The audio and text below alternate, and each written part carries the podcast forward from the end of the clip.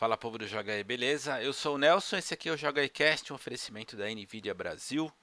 E hoje tenho dois assuntinhos para tratar. Normalmente eu trago dois assuntos, né? Mas antes de começar, eu queria agradecer a todo mundo que comentou no vídeo passado, que foi a entrevista do Phil Spencer, aquele apanhado que eu fiz da entrevista que ele deu para o gringo. Então, obrigado a todo mundo. Bom, uh, o primeiro assunto de hoje, muito breve, é uma notícia a nova data da E3, que até então a gente não sabia exatamente quando ia acontecer, ou se ia acontecer, o mais importante, né? Pois bem, a ESA, que é a empresa organizadora do evento, anunciou que ano que vem, 2021, em junho, entre os dias 15, 16 e 17, e eles estão dizendo que vai ser uma versão reimaginada da E3. Reimaginada é um termo que está em pauta, né? A Capcom tem usado bastante. Agora, o que exatamente significa esse reimaginado, não dá para saber, porque o anúncio deles é exatamente isso, muito sucinto, dizendo a data, confirmando que vai haver o evento e nada além disso. Então, pelo menos a gente tem uma data, né? Até então eu estava com receio que o evento pudesse terminar. Em princípio não vai terminar, vai continuar e fico na torcida para que seja um bom evento e que essa reimaginação de fato traga alguma coisa diferente, interessante e nova e o segundo assunto, na verdade, é mais uma curiosidade, porque é um tema que eu tenho acompanhado há algum tempo, é algo que eu gosto bastante. E tenho certeza que o pessoal aí da faixa dos 40, 40 e mais, galera que já tem barba branca igual eu, talvez se interesse também. Para quem não está acompanhando, a Intellivision, que atualmente é dirigida pelo Tommy Talarico, aquele sujeito que faz música para videogame, ele foi o criador da Videogames Live, já veio para o Brasil um bocado de vezes.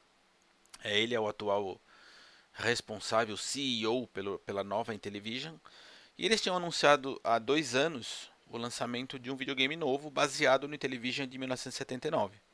Esse videogame novo chama Amico. Eles estão alardeando como o Intellivision do século 21, não? uma versão olha, reimaginada de novo.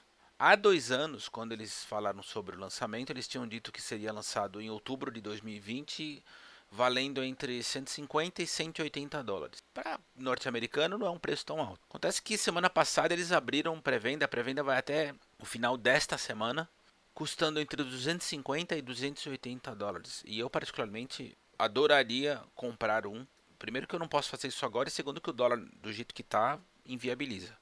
De toda forma, para quem tiver interessado em adquirir um, ou pelo menos por curiosidade, vão vir além do aparelho, evidentemente, dois controles, seis jogos, um gift card de 25 dólares e três trilhas sonoras digitais para download. Detalhes interessantes. Os jogos não vão custar mais, entre, mais do que 10 dólares, não vão custar entre 3 dólares e 10. Isso é uma promessa, feito já desde o princípio. E o controle, viram dois. Aliás, o modelo do controle é muito parecido com o, com o do Intellivision original. Ele vem encaixadinho na carcaça do, do console. Diferença é que é bem mais moderno, né? O controle agora tem uma tela sensível ao toque, tem rumble, giroscópio, todo modernoso. E parece que o aparelho também vai ter uma conexão para você usar com uh, via aplicativo para que mais pessoas possam jogar junto com você. Ele suporta até oito jogadores simultâneos. Bom, até aí nada demais. É, como jogador e alguém que gosta muito do tema, eu de fato tenho é, interesse e tenho acompanhado essa essa evolução aí da produção a, a, desde que foi anunciado, porque é alguma coisa que eu, eu curto, eu acho curioso, principalmente quando são essas bizarrices assim, eu acho muito legal.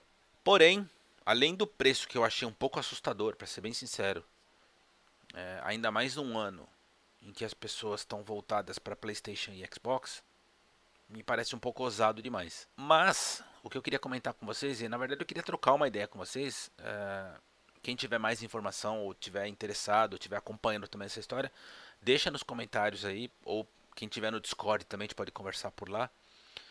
Eu tenho me perguntado se a estratégia desses caras está equivocada, porque olha só, inclusive no site deles, eles alardeiam isso, o Talarico em toda entrevista ele bate nessa tecla, de que é um videogame voltado uh, eh, para o público casual, uh, nenhum jogo vai ser vai passar da faixa etária de 10 anos, então isso está no site deles. Todos os jogos são classificados para livre ou no máximo até 10 anos. Ele tem dito, inclusive, que a ideia é não focar no hardcore e focar nas pessoas que jogam casualmente, né? A galera que de fato não tem o hábito de consumir jogo. E aí eu me pergunto, A galera que não consome jogo com tanta frequência, exceto os hardcores, ou a, a, a faixa intermediária entre o casual e o hardcore, esse povo tem o hábito de jogar no celular. Assim, eu honestamente eu não conheço um casual. Eu não estou falando isso de maneira pejorativa, mas é, é, um, é, uma, é um fato, é um hábito de consumo esse. Essa galera não compra console, né? Essa, não é, essa galera não gasta rios de dinheiro, por exemplo, para equipar um PC, porque não é o dia a dia deles, não faz parte da, do, do hábito desse pessoal. Vou usar minha mulher de exemplo. Minha mulher joga, ela tem lá os jogos de celular que ela adora, que ela joga sempre. Ela joga DS, especificamente Animal Crossing. Não vejo um público é, casual indo atrás de comprar um console na pré-order. Enfim, não, não consigo entender direito essa, essa estratégia deles. Me parece que esse pessoal está mais interessado na acessibilidade que o jogo de celular oferece, porque é prático, você joga ali no metrô, a mobilidade, do que necessariamente investir num console que funciona. Tem que ficar num determinado lugar da casa, exige que seja ligado num televisor, exige que você esteja naquele lugar. São questões que eu, de verdade, tenho uma certa dificuldade de entender. De toda forma,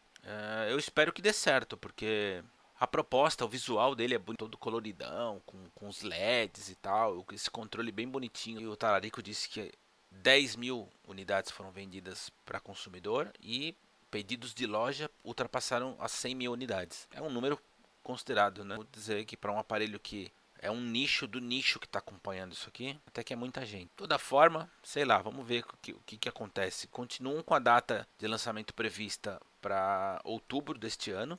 Né? Vamos ver se até lá quem tiver interessado consegue a grana para comprar. E porque essa é uma outra dúvida que eu tenho. Será que eles vão ter uma quantidade gigante ou eles estão focando só na pré-venda e assim, quem comprou, comprou, quem não comprou, não compra mais. Que também seria uma coisa bem esquisita. Mas enfim, é uma curiosidade que eu tenho a impressão que vai atingir mais a galera mais velha, que, a, que conhecia o Intellivision.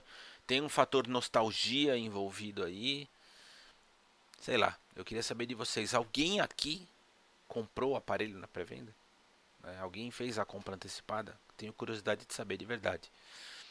Se um dia até o lançamento eu conseguir comprar e depois de lançado eu tiver com ele em mãos, eu faço questão de mostrar aqui no canal para vocês, não só o aparelho, mas os jogos disponíveis. De toda forma, eu resolvi falar disso hoje porque eu achei muito curioso. Eu gosto dessas coisas, não adianta. Eu tenho um monte de, de aparelho estranho aqui, um monte de, de acessório bizarro, porque eu acho muito legal essas esquisitices que depois somem com o tempo. Uh, Joga aí Cast de hoje fica por aqui um oferecimento da Nvidia Brasil, tá? E a gente se vê amanhã.